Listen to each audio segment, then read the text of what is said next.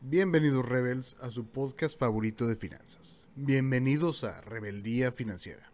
Yo soy Rino Ramírez Ayala y quiero agradecerte porque estamos llegando justamente hoy a la mitad de la segunda temporada. Esta temporada que en realidad iniciamos porque ustedes me pidieron que habláramos de cuáles eran los mejores métodos de ahorro según yo. Y la verdad, la verdad, si quieren que se les sea muy honesto, pues yo he aprendido tanto como ustedes. Yo tomé notas que tenía ahí de hace muchos años, tomé notas quizá hasta de mi carrera universitaria y lo estoy trayendo de nuevo para poder platicarlo con ustedes. Insisto, antes de que tomes acción, antes de que decidas cuál es el método de ahorro que es ideal para ti, me gustaría que escuches todos, que más o menos encuentres cuál es el que más lógica aplica para tu situación y luego tomes decisiones. Es bien importante que sepas pues que, que no hay una regla y nada súper establecido para saber cuál es el mejor método. En realidad, el mejor es el que tú consideres que va más adecuado para tu vida presente y para tus proyectos a futuro. Así que, si vas a escuchar este episodio completo, te sugiero que tomes lápiz y papel porque vamos a ver algunos puntos muy importantes y me gustaría que te quedes hasta el final para que te lleves 5 puntos que revolucionarán tu manera de ahorrar por completo. Sin más por el momento, Bienvenidos a la rebelión. ¿Alguna vez, en un momento íntimo de reflexión, te has preguntado, ¿cuánto vale tu vida? ¿Vale solo por el dinero que puedes producir? ¿O hay algo más? Si en ti existe un llamado a rebelarte contra toda idea implantada sobre tu propósito, quédate. Si te hicieron creer que no eres más que tu trabajo, tu cuenta bancaria, lo que cargas de efectivo en la noche y no estás de acuerdo con lo establecido, entonces, bienvenido a Rebeldía Financiera. Únete a la rebelión. Entonces, estamos viendo los 10 métodos de ahorro que realmente pueden hacer un impacto en tu vida financiera. Ya vimos los primeros 5 en la primera parte de la temporada. Espero que hayas hecho tus números, espero que hayas visto que cualquiera de esos pueden hacer algo muy bueno en tu vida no solamente en el plano del dinero, sino en toda tu proyección, en todo lo que tienes planeado, en lo que quieres realmente lograr.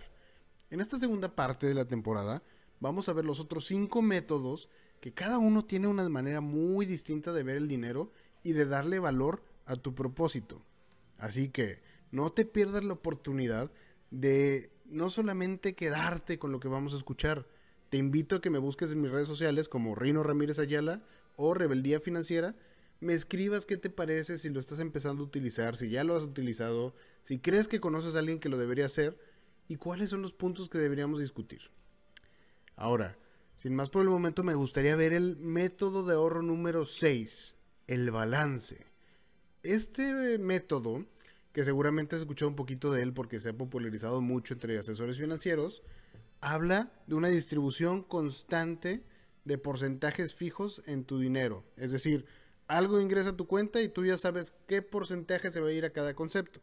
El balance lo divide en tres conceptos que vamos a ver más adelante en el episodio, pero el más común es el 50, 30, 20. Seguramente has escuchado de él. Si no, busquen mis publicaciones de Instagram, ahí lo he explicado más de una vez. O espera el, el episodio completo la próxima semana. Este método de balance se trata de priorizar el ahorro y pues es muy parecido al de primero tú, pero de una vez, este ya te ayuda a organizar todo el gasto. Todo el gasto de tu vida, este te ayuda a organizarlo. Por eso es tan bueno y por eso es tan eficiente. No se hizo famoso nada más porque sí. La verdad es que tiene aplicaciones a tu vida excelentes. Este es muy fácil de controlar. Y lo que es más difícil en realidad es que, pues es muy teórico, ¿no? Decir que 50% de tu dinero vas a utilizarlo en algo, 30% en otra cosa y 20% se va a ir a ahorro e inversión, pues es muy teórico. No, no hay alguien que llegue a ese porcentaje tal cual, o al menos no al inicio, hay que hacer muchos ajustes, ¿no? Es muy difícil llegar al sweet spot. Es, un poquito, o sea, este sweet spot el punto dulce, eh, pues hay que experimentar mucho, hay que fracasar un poquito antes de llegar a eso. No es imposible, pero hay que, hay que estar constantemente midiéndolo, ¿no? Entonces este método, el balance, va a ser excelente para aquellos que quieren tener más control en su vida financiera. El método número 7, que realmente puede tener un impacto en tu vida financiera, es el método de Kakebo. Este método japonés es por mucho el método que yo conozco que más rigor le meten a la disciplina. O sea, para hacer el cuento corto, si existiera una niña de los plumones, como decíamos en la escuela, la niña que era más aplicada, más detallada, más enfocada a, que todo estuviera bien estructurado y bien medidito, esa niña de los plumones en los métodos de ahorro es el caquebo. ¿Por qué? Porque es un método ya establecido, es un método tradicional japonés que todos sabemos que es una cultura que le encanta la disciplina, que le encanta estar midiendo todo, que le encanta ser simétrico todo. Y viene de generación tras generación tras generación. Tanto así que tú puedes buscar un cuaderno en Amazon o, en alguna tienda física, no estoy seguro cuál, no, podría recomendarte eso. Yo te diría, búscalo en internet, el cuaderno de Kakebo, y ahí ya te viene cómo tienes que hacer tu distribución, lo que va del año, lo que resta, pues en realidad ya está bien hecho el método genera un hábito, sí o sí. Por eso es muy bueno este. Porque si tú vas siguiendo esto como se tiene que hacer, sin querer tú te vuelves un ahorrador. Requiere muchísimo esfuerzo. Es demasiado control. Si tú eres una persona un poquito más flexible, que de repente le gusta gastarse un poquito en conceptos que, que no, no tenías previstos, pero te gusta tener cierta disponibilidad y, el, y tu dinero en horizonte, este método no es para ti. Pero si tú eres una persona sumamente organizada o quieres ser esa persona que es súper disciplinada, el caquebo te va a encantar. Vamos a hablar de eso muy a detalle y estoy seguro que a muchas personas en México y en Latinoamérica en general le va a caer súper bien este método porque, híjole, nos hace falta muchísima disciplina y muchísimo eh, método establecido para lograr nuestras metas. Ahora, el método número 8, que realmente puede tener un impacto en tu vida, tiene un nombre muy interesante, porque se llama el 10% más. Suena como que es el primero tú, ¿no? Donde te pagas a ti mismo el 10% de lo que sea que ganas. Pero no es así.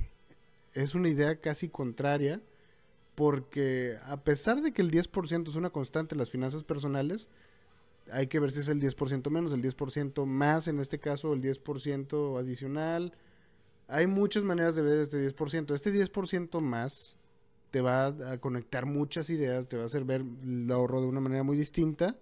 Y ahí te va por qué. Porque este método de ahorro te ayuda a ahorrar sin esfuerzo. O sea, no, no va a depender totalmente de tu disciplina. lo único que va a depender es que seas consciente de tu gasto. Porque lo que te invita a hacer este 10% más es a cualquier cosa que tú gastas, agregarle un 10% de ese gasto, pero ese 10% separarlo y ahorrarlo. ¿A qué me refiero? Y vamos a usar un ejemplo muy burdo, muy rápido para entenderlo.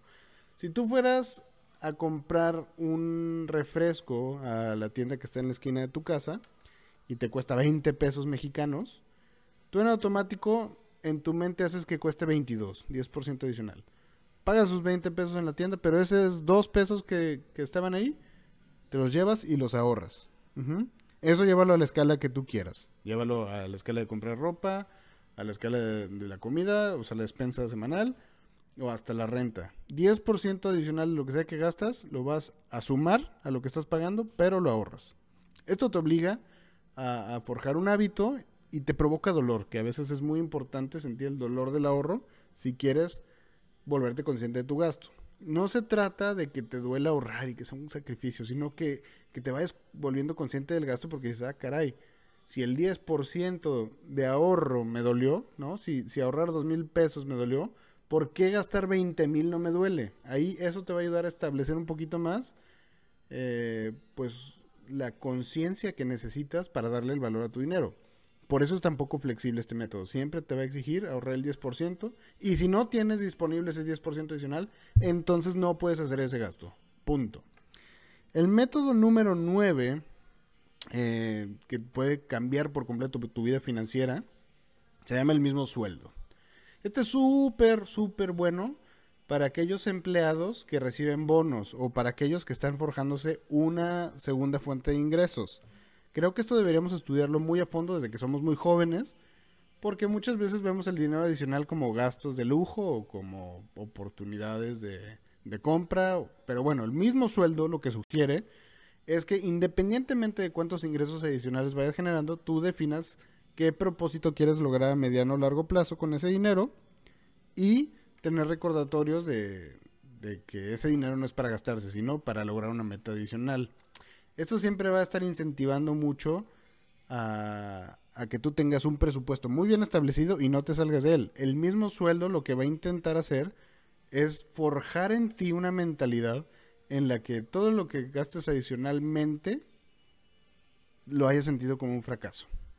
No, no, no sé qué tan fuerte sea esa declaración, pero cuando tú dices, oye, yo voy a vivir con 20 mil pesos mexicanos al mes y de repente ganas 28 mil, bueno, no veas esos 8 mil como gasto en restaurantes y en cualquier otra tontería, sino que esos 8 mil no los desperdicies, no los veas como dinero para tirar la basura, velo como un dinero que va a seguir sumando a un propósito mayor. El mismo sueldo, la verdad, una vez que ya lo terminas de entender, te puede ayudar a acelerar todos los propósitos de tu vida de una manera fantástica. El décimo método, y quizá el más importante para mí, de los métodos de ahorro que van a cambiar tu vida financiera, se llama el propósito. Este lo que busca en realidad es definir cuál es tu misión en la trascendencia, ¿no? ¿Qué es lo que vas a lograr aunque tú ya no estés en esta vida? Y eso es bien importante de repente cuestionarte lo que quiero lograr aunque yo ya no esté aquí, qué quiero para mis hijos, qué quiero para mis nietos, qué quiero eh, que sepan de mí en tres o cuatro generaciones, qué quiero haber dejado para aquellos que proceden, ¿no? El propósito en realidad lo que te va a ayudar es a definir qué es lo que quieres lograr con tu vida, qué es lo que o cuáles son los pasos que vas a tener que seguir para llegar tan lejos, ¿no?